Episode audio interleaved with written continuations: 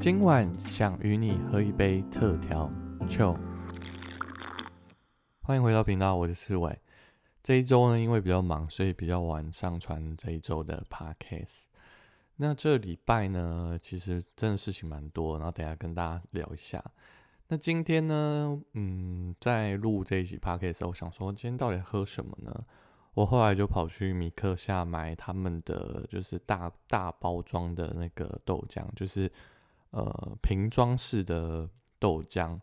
然后再去呃便利商店买无糖的红茶，所以我就自制了豆浆红茶。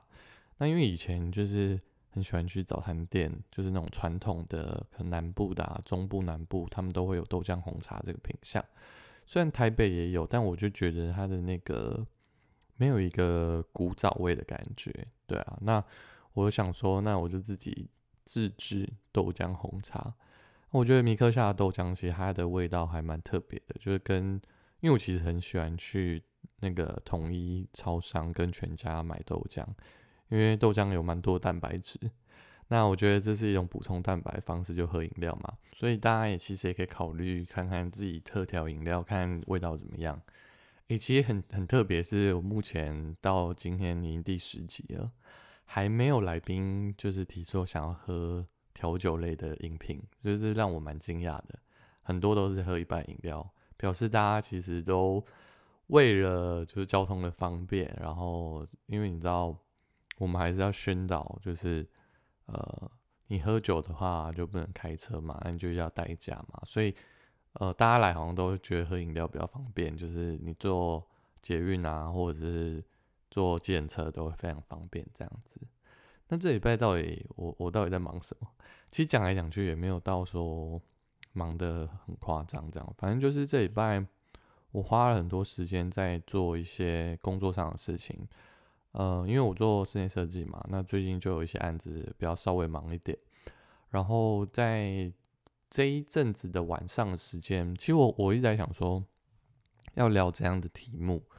那我后来就是也花一段时间在 Car House 里面，就听一下大家最近在讨论怎样的议题跟话题。然后我在前大概两个礼拜的时间吧，我就报名了一个就是课程。那就是社群行销与广告实战。那这是在 c l u h o u s e 认识的一个，呃，就是叫做冒牌生的一个老师。那他在成品啊，他在很多的呃各大的平台，他是一个作家。那大家可以去搜寻他。那我就是去呃在卡老师认识他以后，然后我们我就去参加他的课程，这样子在台北开的课。然后我今天刚上完这堂课，我觉得其实收获蛮多的。因为其实过去我有就是做一些呃投放广告的一些事情这样子，那但那时候其实就是比较像无头苍蝇吧，就是可能透过网络啊、Google 的方式去呃看下怎么样去投放内容这样子。然后我其实透过就是今天的课程里面，就是大概比较了解如何去投放呃 Instagram 啊或者是 FB 的广告，所以接下来我可能也会在我的 IG 的上面能够有更多的发挥。所以大家如果对我的呃未来的发展，就是 IG 上有什么新的呃一些贴文，那呃或者我学习到的东西，我可能都会放在我的 IG 上面。大家如果有机会的话，可以去搜寻四维，然后你在 IG 搜寻或 FB 搜寻都会看到。那我就可能会安排看看要怎样贴文，然后让我的整体上面有一些让大家看到不一样的感觉，对啊，我觉得这是今天。我去上课其实蛮蛮大的一个收获。那后来我其实想想，就是到底要这这个礼拜要跟大家聊什么的时候，我就想到说，因为我其实在这个礼拜的晚上，我开始在 Netflix 上面追剧。那其实我追的剧就是，嗯，在 Netflix 上上面算是就是排行榜也是在前十名的。那这部片就是台剧，就是《天桥上的魔术师》。那这一部呃影集呢，我觉得其实蛮有趣的，因为它的背景呢是在大概八零年代的这个背景。那这背景其实就是从保守转到自由的一个年代。那它故事其实就围绕在呃天桥上来了一个魔术师嘛。那因为这个魔术师呢，呃每一个在这当中的这些呃故事里面的这些人物呢，他们透过魔术师这个角色去串起整个故事。那这个故事的背景，它其实是在中华商场，就是中华，它在呃中华路，呃现在的中华路。那它的时间是一九六一到一九二二，那一九二二年的时候就被拆除了。那其实它那时候好像盖了蛮多栋，因为我自己其实不是那个年代的人，我我我是看了这部片，我才知道原来那个年年代是长这个样子。因为我其实也不太了解中华商场过去是什么样子。那我看呃一些呃网络啊一些媒体说，其实在剧组在呈现这个样貌的时候，其实非常用心。然后去把里面很多的画面跟一些实际的场景都布置出来，所以我觉得这是呃这部影集我觉得很棒的一个部分。那这个影集呢，它其实呃主要它是围绕在一个主角叫小不点，就一个小男孩的身上。他大概我印我印象我印象中他好像是小学四年级吧，对我印象中是这样，但我有点忘记了。但是大家能够去看的时候，可以去。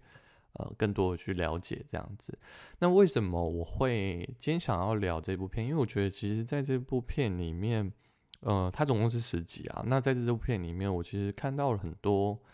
呃不同的元素。因为我上礼拜我不是讲到说我就是肠胃炎的关系，所以就就呃延后了就是上传的时间。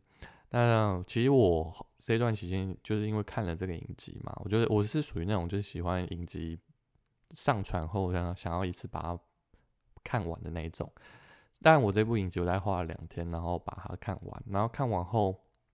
就是因为其实还是有一些看不懂的部分，所以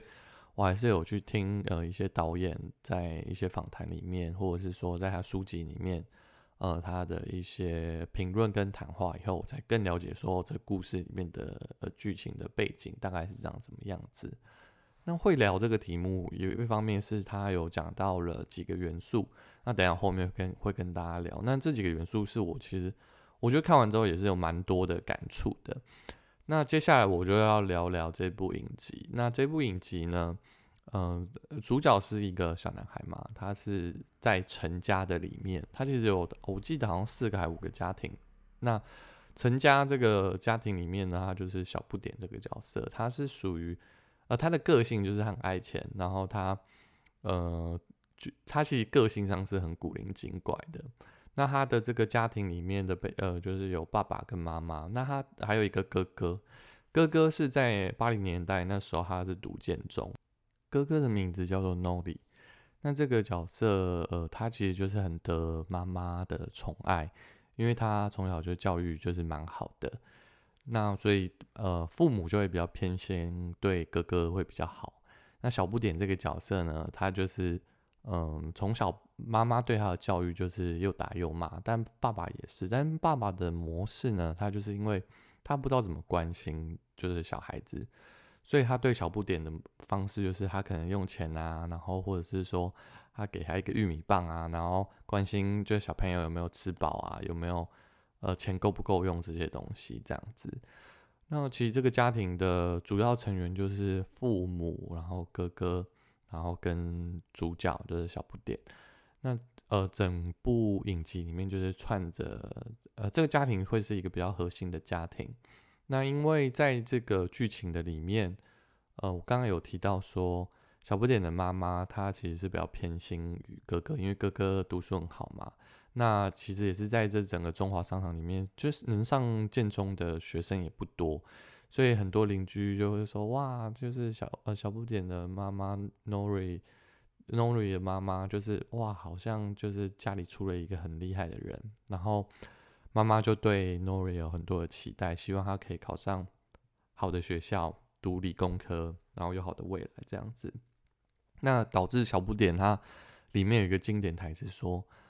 都没有人爱我，我是捡来的。就是这一句话，其实就也反映到说，就是呃，在一个家庭背景下，父母亲跟兄弟之间的那个互动的关系。但因为呃，其实 Nori 对小不点是很好的，所以虽然呃，常常小不点会对父母说“都没有人爱我，我是捡来的”这句话，但其实小不点呢，他其实是非常爱他哥哥，因为哥哥其实很宠小不点。对啊，所以其实，在嗯一开始我们聊到陈家，就是他们家是开那个皮鞋店的，所以他们其实呃就是哥哥啊跟小不点就会在这个中华商场里面去呃卖这些东西。那再来呢，他他的故事轴还有另外一个家庭是谢家。那谢家在这中华商场里面呢，他主要他是做呃科锁跟刻印章的，然后还有绣学号。嗯，其实我们呃高中啊，或者是说我们国中的时候，大家应该还还是会有这个文化吧，就是去绣学号。然后我们家里如果就是要换锁啊、钥匙，就这也是算呃传统产业。但你在八零年代，这个行业其实算是还蛮热门的，因为你看哦，现在很多电子锁啊，那智能家电，但在那个年代，其实谢家做的这件事情其实还蛮，在那个年代来讲，算是蛮。多人会去的，就是我如果钥匙不见啊，或者是我要刻印印章啊，什么这些的，还有我学校如果我要呃转换年级的时候，我不知道大家记不记得，就是你可能高一升高二，你就要再多一条线，然后到高三要再多一条线，就是呃当然学号不变啊，你就会一直一直有这些变化。那谢家的这个组成呢，就是有爸爸妈妈，然后跟呃一个叫做阿盖，一个叫做阿派的。呃，两个兄弟，阿盖呢，他是呃弟弟。那阿盖跟就是我刚刚前面讲的小不点，他们其实是算朋友，就是他们有一个三人帮。然后，那这个三人帮里面呢，阿盖他的个性就属于那种就是很很会胡乱的，就是他很很爱讲一些就是胡乱的话。我不知道你们周遭有没有遇到那种就是很会。整天在那边胡乱，哦，我多厉害，我多厉害这样子的人，那他常常就胡乱到后面，就有很多事情就是在，因为这一部片里面有很多奇幻的部分，还有一些胡乱的部分，最后也是发生，就是变变成真实的。然后阿派呢，就是呃阿盖的哥哥叫阿派，那阿派呢，他的个性是比较乐观的，然后他就是很喜欢照镜子，就是如果路过啊看到镜子，他就照一下，然后摸一下自己的头。我觉得他有轻微的。自恋倾向，其实我也不是轻微，我我是觉得，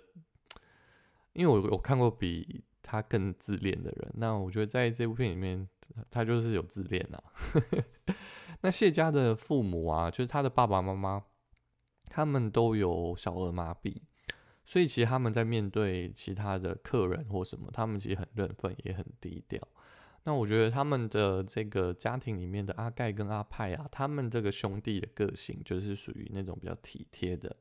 然后很挺周遭的，就是兄弟们的。我不知道你们周遭有没有这样的朋友，就是哦兄弟说要怎样怎样，我就挺你。可能就是他们的这个，就阿盖跟阿派在谢家里面，他们其实是属于那种就是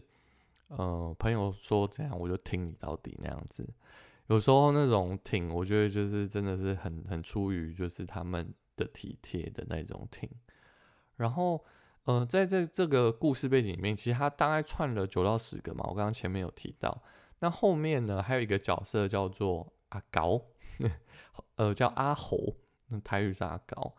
那他的个性是比较内向，然后对自己是比较没有自信的。他是原住民，然后呢，他会弹吉他。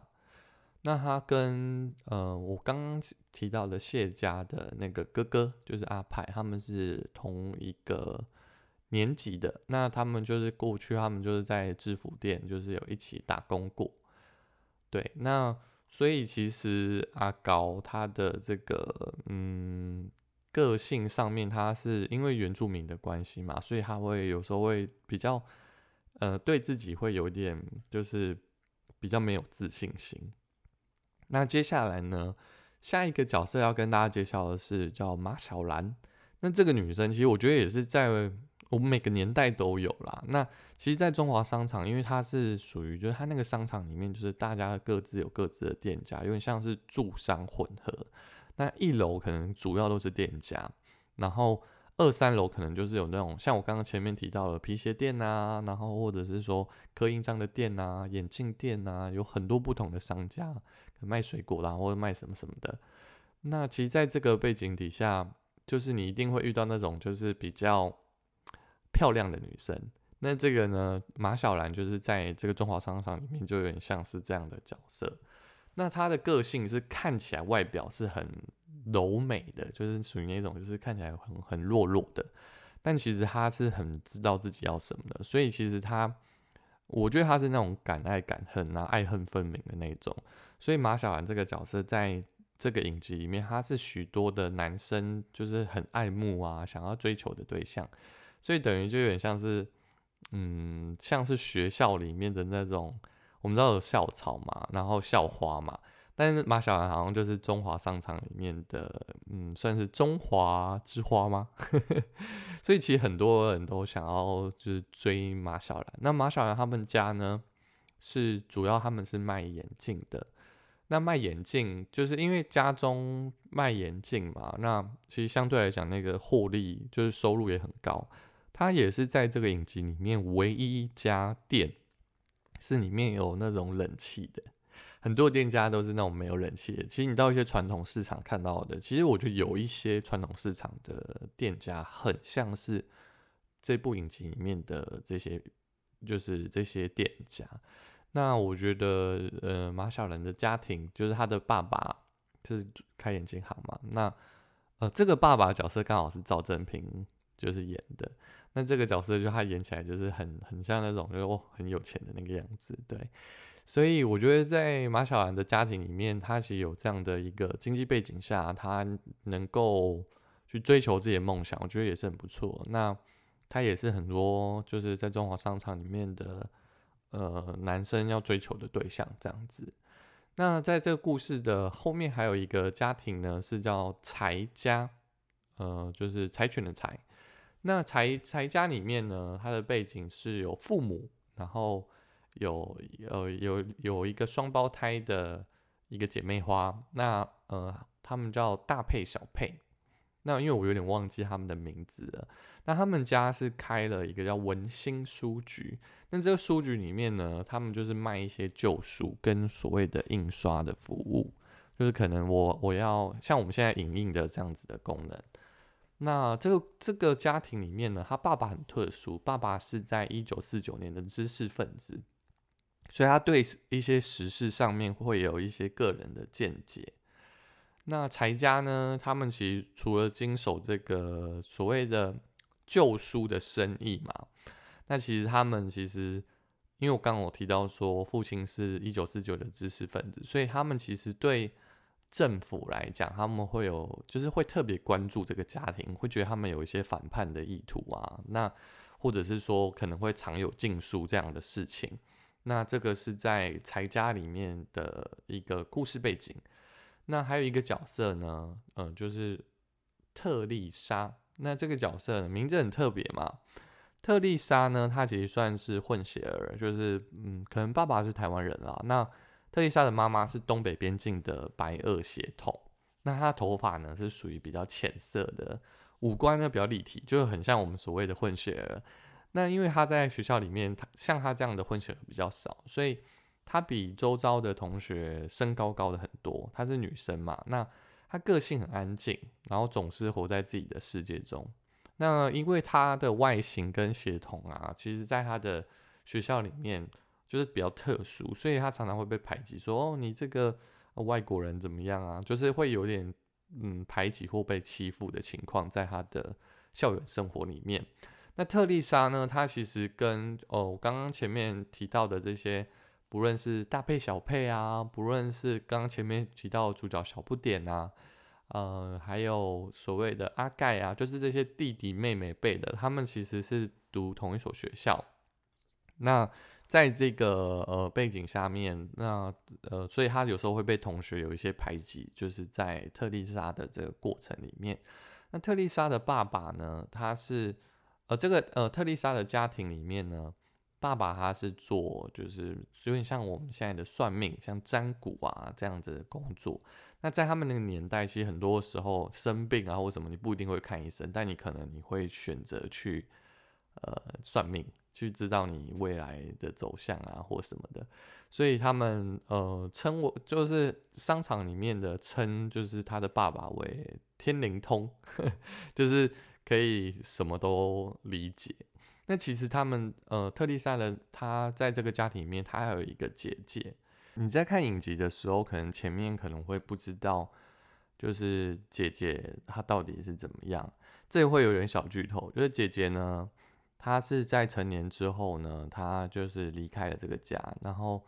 她留下了就是妹妹在这个商场里面。那妹妹也被商场里面的人会觉得她是很很特殊的一个女孩这样子。那其实这一部影集里面还有很多的角色，那这些角色呢，他们呃分别还有带来一些不同的故事轴。那我觉得这些配角里面，呃，我我先不多聊这些配角，但我觉得其实在这部影集里面，我刚刚前面最开始的时候，我有提到说。我为什么想要聊就是这个影集？这个影集呢，它里面其实提到了消失跟时间的这个背景。那为什么提到这两个呢？呃，里面有一个经典的一个语录呢，它是写到说：“消失才是真正的存在。”那为什么消失是必须的呢？呃，其实，在听到呃导演在呃 YouTube 上面有一个访谈里面，他有提到说，嗯，举个例子啊，就是说，如果我们有一个铅笔盒，那这个铅笔盒呢，你很喜欢它，你爱过它，你觉得它是你很重要的一个东西，那唯有你爱过它，它才是真正的存在着。如果你不爱它，它可能就在角落里面，在纸箱当中，也就是不存在的东西。所以你爱他才是真正的存在。那导演他那时候就是以这样的口吻去提到这个东西。那时候我听了以后，我就觉得哇，那其实这部影集其实它背后真的是有很多很多值得我们去深思、值得我们去思考的部分。我不知道听众朋友你们有没有爱过什么东西？呃，可能这爱不一定是一个人物，我所谓的这个爱，可能是你过去你很在乎的一件事情，它也可能是一个物品，或者是你珍藏的某一个记忆。那我觉得我就是在看这部影集的里面，其实它很多的东西都是很像是拼凑起来的，就是段落、段落、段落的这样的模式，然后去拼凑成一整个故事。我觉得这就像是我们的回忆一样吧。嗯，我过去呢，其实对我来讲，可能对人来讲啊，对我父母可能会有一些记忆。那通常呢，我不知道大家是怎样看这些记忆。痛苦的记忆对我们来讲，我们可能印象会特别的深刻。那在这些痛苦的记忆里面呢，或者是说我我曾经我想要的，但是我得不到的，可能就像刚刚前面提到的铅笔盒的这个比喻吧，因为你爱过他，所以。你才会知道，说到你可能长大以后，你会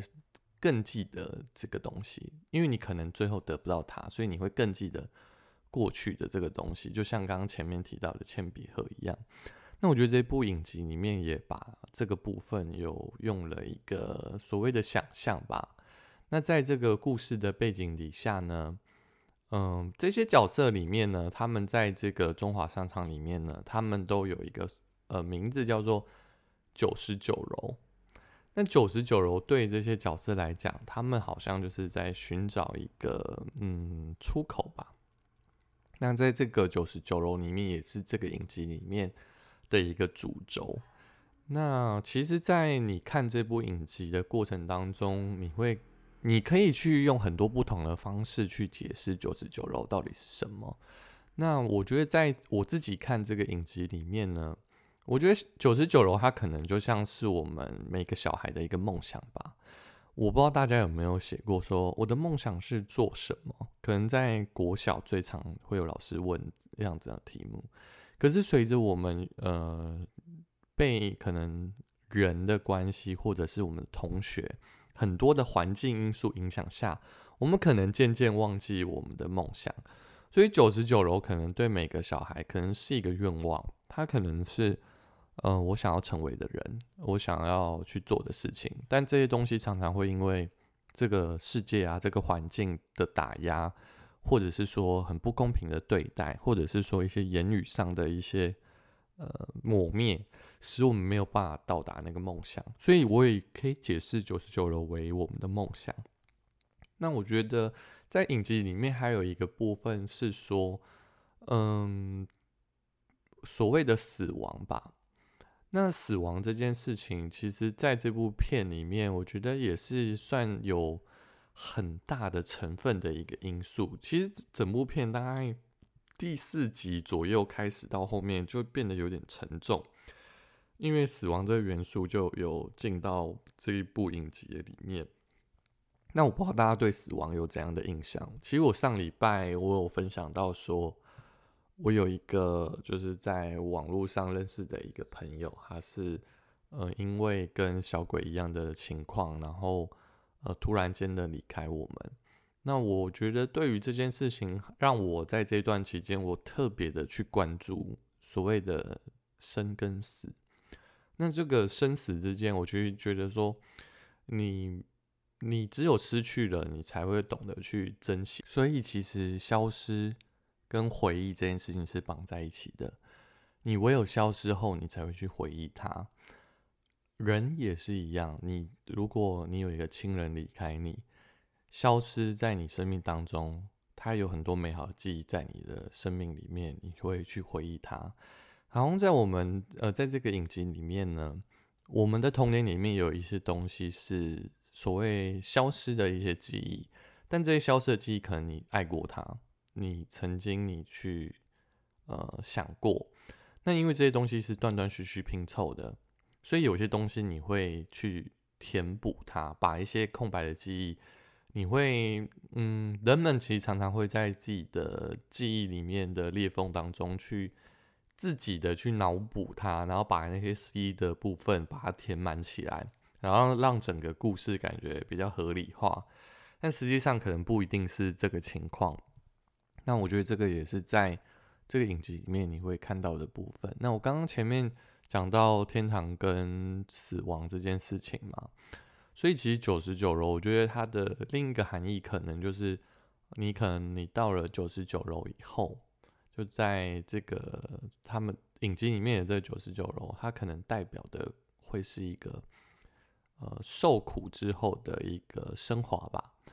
就有点像是说，你你过去经历的那些，那我逃到了九十九楼以后，哦，好像我就不用再去面对这些不快乐的这些事情。所以，其实，在九十九楼这个部分，你也可以把它想象成说，九十九楼是你想要逃去的地方，你想要奔往那个去的地方，你想要把悲伤留在现在的这个时空。然后你想要把快乐留在那个地方，就是所谓的九十九楼。那这样的一个话语，就是在呃杨亚哲导演他在影像创作全记录里面，他就有提到说，生存取记忆的时候，可以是最美好的。所以其实你在嗯你活着的时候，你去回想这些事情的时候，很多的事情是很美好的。那人们呢？其实，在这个回顾过去的过程当中，你也会去看到一些你有共鸣的事情。因为我们其实，在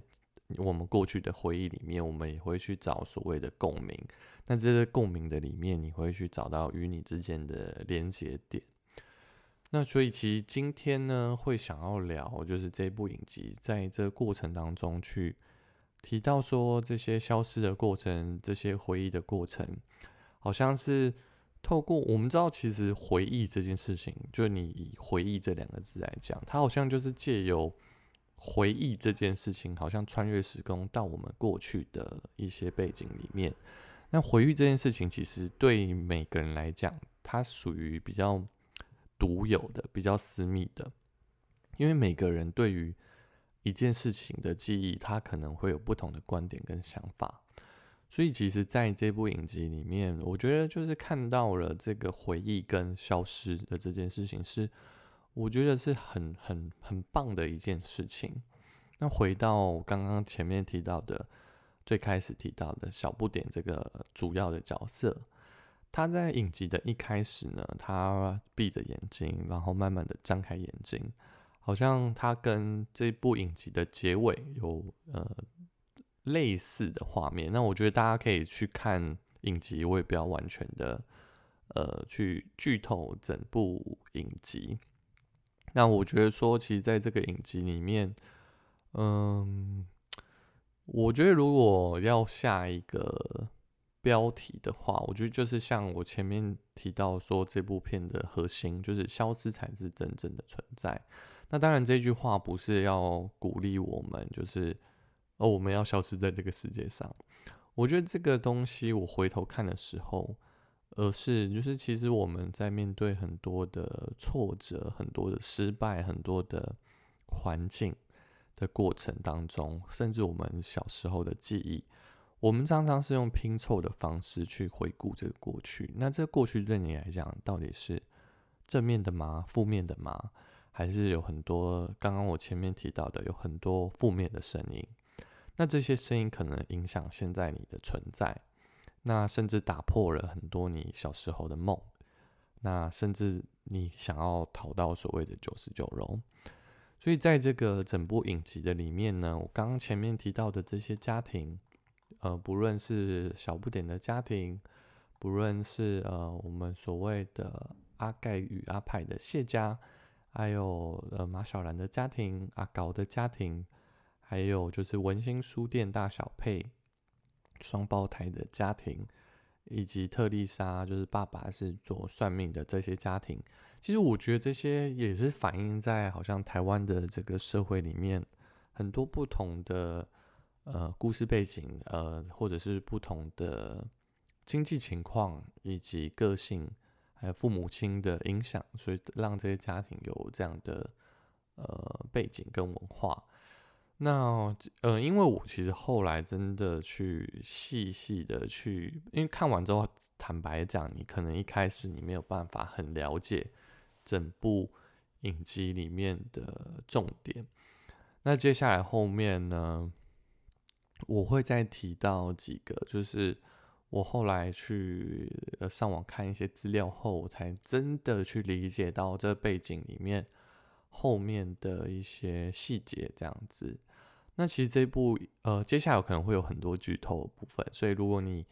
呃，不想要被剧透的话，你可以看完影集再听一下内容。那如果说你你没有要看的话，那你也觉得剧透没有关系的话，那你可以继续听我说。那接下来我想要聊，就是在小不点的这个家庭里面呢，有一个角色，就是他的哥哥 Noli。那这个角色呢，他在嗯故事轴里面呢。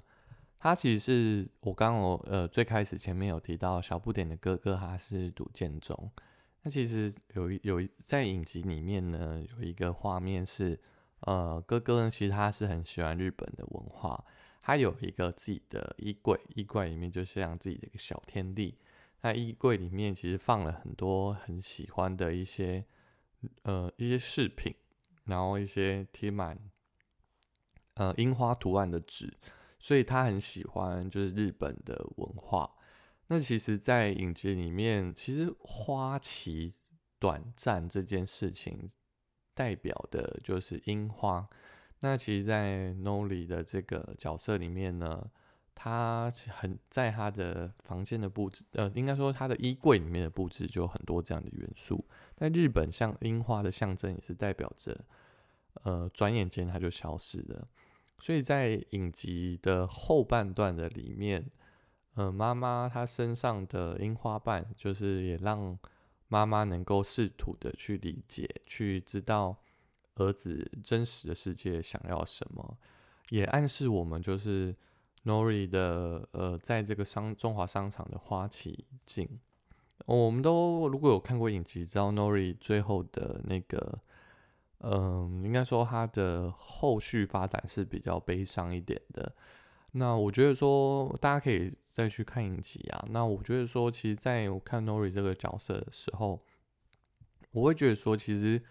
嗯，其实在这个我们所谓的八零年代里面，其实虽然哥哥好像是被父母所看重，那，呃，但是他们其实他这个角色，这个所谓的长子的角色，其实也。背负着很多所谓父母的期待的这这些背景的下面的一些压力在成长。嗯，我如果用我自身的例子，我也是长子。那我觉得其实这个东西就是，我觉得父母对长子都会有一些特别的期待。我我觉得也我不是说我代表所有的多所有的人，但我觉得这可能是一个统计上的多数，就长子或长女婿，父母会对他们会比较要求啊，或比较有一些错误的期待，那可能不见得是就是小孩子或会想要的。那我觉得 Nori 也是在这个压力下面就是成长的，所以他其实把很多东西就藏在他的这个神秘的柜子里面。那我觉得这个部分也是让最后，呃，Nori 跟家庭之间发生的，嗯，就是离开家这件事情啦。我觉得说是也是反映了那个那个背景底下的一个很重要的一个东西吧。那所以 Nori 也是逃到了九十九楼，对他来讲，他可能是一个，嗯，可以做自己的地方吧。嗯，对，我觉得这个角色是，嗯，我看的时候有一点感触，是对于长子的这个身份。那另外一个就是，呃，阿盖跟阿派，也就是所谓谢家，就我刚刚前面提到，就是呃打索印跟秀学好的这个部分。那我觉得在这个故事走的里面呢，因为。阿盖这个角色呢，他其实，在影集里面呢，有一个奇幻的部分，就是阿盖他在梦游的时候，透过石狮子的眼睛去窥探到，呃，邻居家的一些秘密。那石狮子其实就是在暗示，就是解严时期那时候的宪兵队在监视的一个意义吧。那，嗯，应该说这个狮子呢，它就是如果大家有。当兵的话，男生的听众，你们知道，你们可以去查一下台湾宪兵的象征。呃，宪兵的兵符的右臂章呢，它的那个图腾就是狮子的样子。那我觉得这个东西大家也可以去看，说，哎，其实这个呃影集的里面就是有藏了这个彩蛋。我觉得大家可以去看这部分，我觉得蛮好玩的，就是其实也跟历史有一点关系，这样子。那后面我们刚刚还有提到，就是说阿高啊，就是那个原住民。那其实后来我去看一下，就是在其实影集里面呢，在阶梯上面的时候，警察碰到阿高的时候，他看到他可能是原住民，所以他就跟他要求说要把身份证拿出来。所以阿搞的这件事情，其实他哦，后来我去 Google 以后才知道说。哦，其实这一幕呢，导演他是在影射一九八六年的汤英生事件。那这个汤英生事件呢，就是因为跟阿搞一样，他是同为北漂的原住民汤英生。那透过呢报纸上真人的广告，他到西餐厅这个地方去呃任职。然后后来他他他到职后才发现说，其实这个职缺其实。这个求职介绍呢，其实是个幌子，因为后来呃，汤医生他他就是被雇主强迫超时的工作，然后甚至扣留他的身份证。然后过了九天以后，因为他压力太大了，所以他在酒他喝酒以后，他就杀了这个雇主一家。嗯，那时候的汤医生这个角色，他才年仅十九岁。所以他那时候成为台湾史上最年轻的死刑犯。其实，嗯，导演啊，杨雅哲导演，他在嗯他的作品上面，他过去其实在写《观音》这个作品上面，他也有去用呃原住民被雇主非法扣押身份证这件事情来，嗯，因为我自己是没有看过《血观音》啦，那但是在呃这些资料上面有显示说。杨雅哲导演他在做血观音的时候，他有去把这个部分去放进这个元素，所以在这部片啊搞这个角色的时候，大家如果真的有去细看这部影集的时候，其实他也是把一些呃所谓历史事件的1986年的这个杨医生事件的这个背景，有把它放进去这个影集的里面，所以大家在看这个影集的时候。当我们看到原住民的时候，我不知道大家是不是也有所谓的呃，可能歧视性啊，或者是说，嗯，如果我们在那个年代上来讲的话，你会不会有像这样的一些行为？虽然我们知道那个年代其实是比较，嗯，比较没有那么自由的年代。那当我们遇到这样的人的时候，嗯，像我刚刚前面提到说，阿派跟阿高他们是很好的朋友嘛。那阿派他在阿高在影集里面这个状况发生的时候，阿派就挺身而出去帮阿高讲话。那我不知道你们遇到这样情况的时候，你们会不会如同阿派一样挺身去，就是呃为阿高发声？所以我觉得这个也是我们去思考到的一个议题，像可能。美国的黑人议题啊，或者是说，呃，呃，应该说上个月在美国发生的，嗯，华人就是被呃一些杀害的一些事情，呃，或枪击的事情，呃，很多族群上的一些对立。那我觉得这个东西在阿高的身上，我们也可以看到，就是说在族群上面的一些排挤啊，或者是说一些种族歧视的问题。我觉得在阿高身上也能够看到这个部分。那最后一个想跟大家聊的彩蛋是，嗯，我后来也是查了之后才知道说，其实因为，嗯，刚刚后面提到说，彩家是做呃文心书局嘛，那父亲是那个一九四九的，一九四九年的知识分子嘛，那他们是卖旧书跟翻印印刷的服务。那其实，在这个家庭的背景啊，就是父亲的这个事件呢，他其实他是在讲到说这个禁书的生意。那这个生意的这个事情，其实也是在历史上嗯蛮重要的一件事情。嗯，在影集里面你会看到，就是呃这个就是财家里面呢，他发生了一场意外。那这个意外发生后，就只剩下了佩佩这个角色。那呃，江大哲导演就把这个历史文化，呃，就是所谓的白色恐怖事件著名的一个凶案，就是所谓的林宅血案。那林宅血案呢，它发生的也是在一九八零年的这个所谓的政治谋杀事件。那当时候的党外人士林义雄，因为参与了美丽岛的事情，然后被起诉。呃，他在第一次接受军阀大审的时候，他就是凶手呢，他是潜入了林家，然后杀害了林义雄的母亲，还有长女以及一对双胞的幼女。那最后呢，只有林家的长女。存活，所以你看到这件事情，你就回顾到我们刚刚前面讲到的，就是文心书局的这个事件，其实它是相呼应的。那这个事件的背后，其实也是在嗯反映了一个社会事件，就是林宅血案的这个事件。呃，在那个年代里面的这些政治上的一些压力，然后以及这个案子到最后面，呃，长女存活，也就是。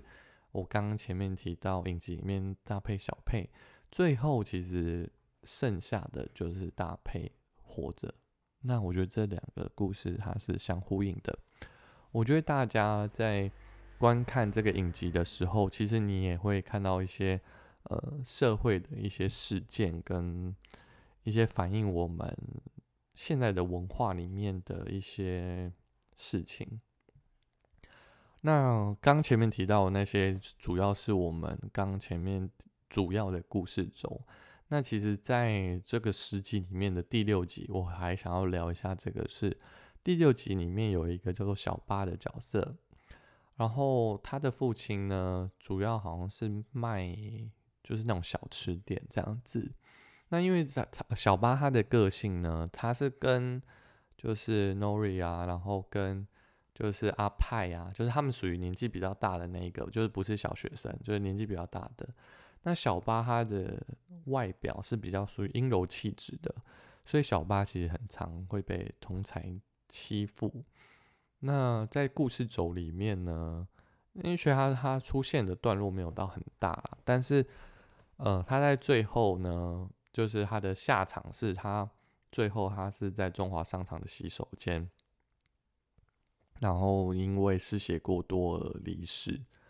那你知道，其实这个剧情呢，就是他其实在暗示是在两千年的时候的玫瑰少年事件。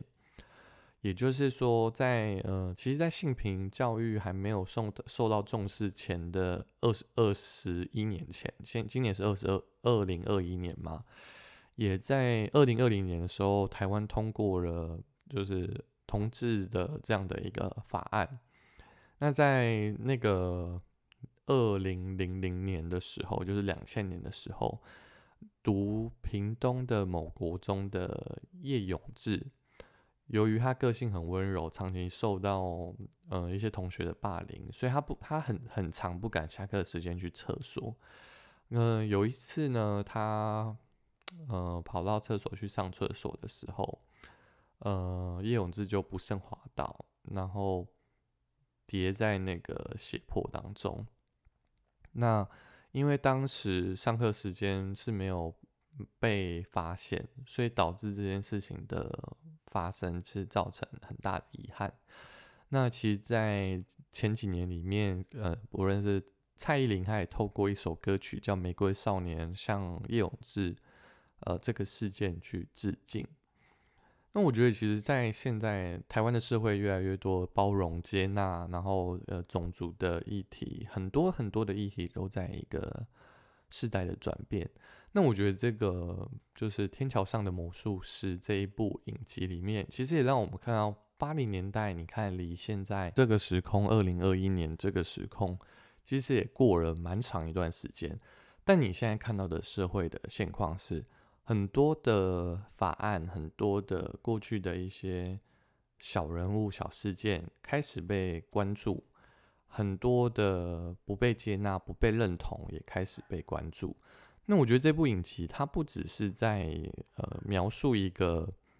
呃时空背景的一个变化、消失的这个过程，而是在这每个消失的过程背后，它的故事背景下，它都有一个他的梦想，呃，它被掩盖的一个事实。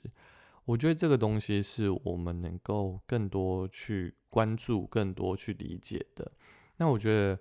呃，杨雅哲导演在这一部影集里面，虽然藏了很多这样的彩蛋在里面，但我觉得回头你真的去理解，真的去同理以后，我希望大家听到这样的一些内容后，不不管你有没有去看这个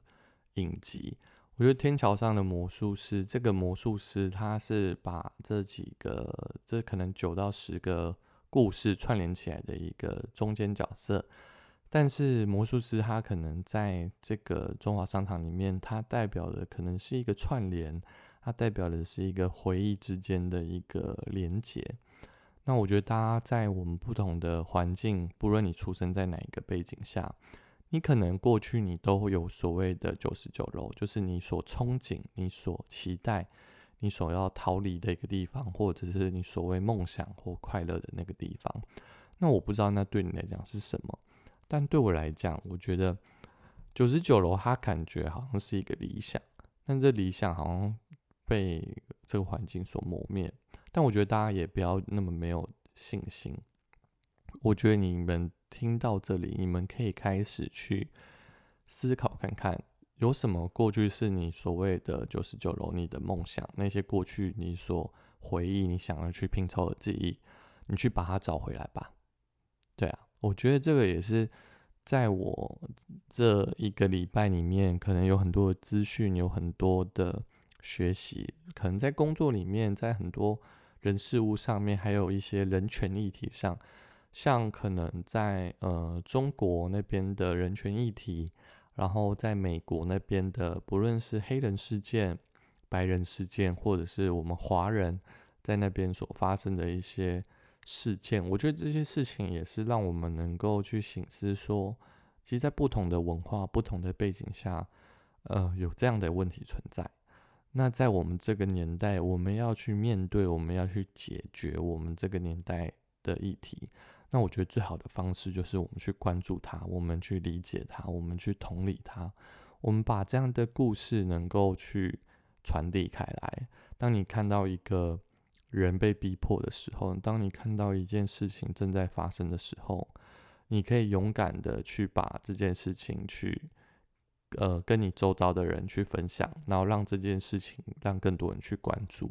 让我们周遭可以少一些呃负面，而是让我们周遭更多的去包容，更多的去接纳。所以这是我看完这个影集里面一个很大的收获。所以不是要大家消失，而是要你在你现在的这个当下里面去珍惜你现在所有的一切。那消失的那个背后，是因为你爱过他。我们每一刻，我们都要去爱我们周遭的每一个人。那今天的 podcast 呢，就到这边喽。如果说你想跟我更多互动，你可以到 IG 去搜寻四维，找到我。你如果想透过比较行动上的支持的话，你可以到 Apple Podcast 下面留五颗星给我。那这样我的这个频道跟我的这个内容会被推播起来，让更多人听见这样的内容。如果你也喜欢这样的内容，也欢迎你分享出去。最后呢，鼓励大家，如果你们喜欢今天我所聊的这些故事背景，你想更深入的去了解的话，你们可以去到呃 Google 上面去搜寻《天桥上的魔术师》。嗯，我目我自己是在 Netflix 上面看啊。那如果有其他平台，哦，我好像买 Video 好像也有。所以大家，如果你对这些呃，我刚刚所提到这些故事跟这一部片，听完我讲后，你有兴趣的话，我也希望你们能够去看这部影集。那看完之后，你有更多的醒思，你也能够去面对你人生当中的下一个决定，我觉得是一件很好的事情。那嗯，珍惜你身边的人，消失不是重点，重点是珍惜你当下你所爱的。不要等到消失后再后悔，而是你珍惜每个当下。那今天的节目就到这里喽，大家拜拜。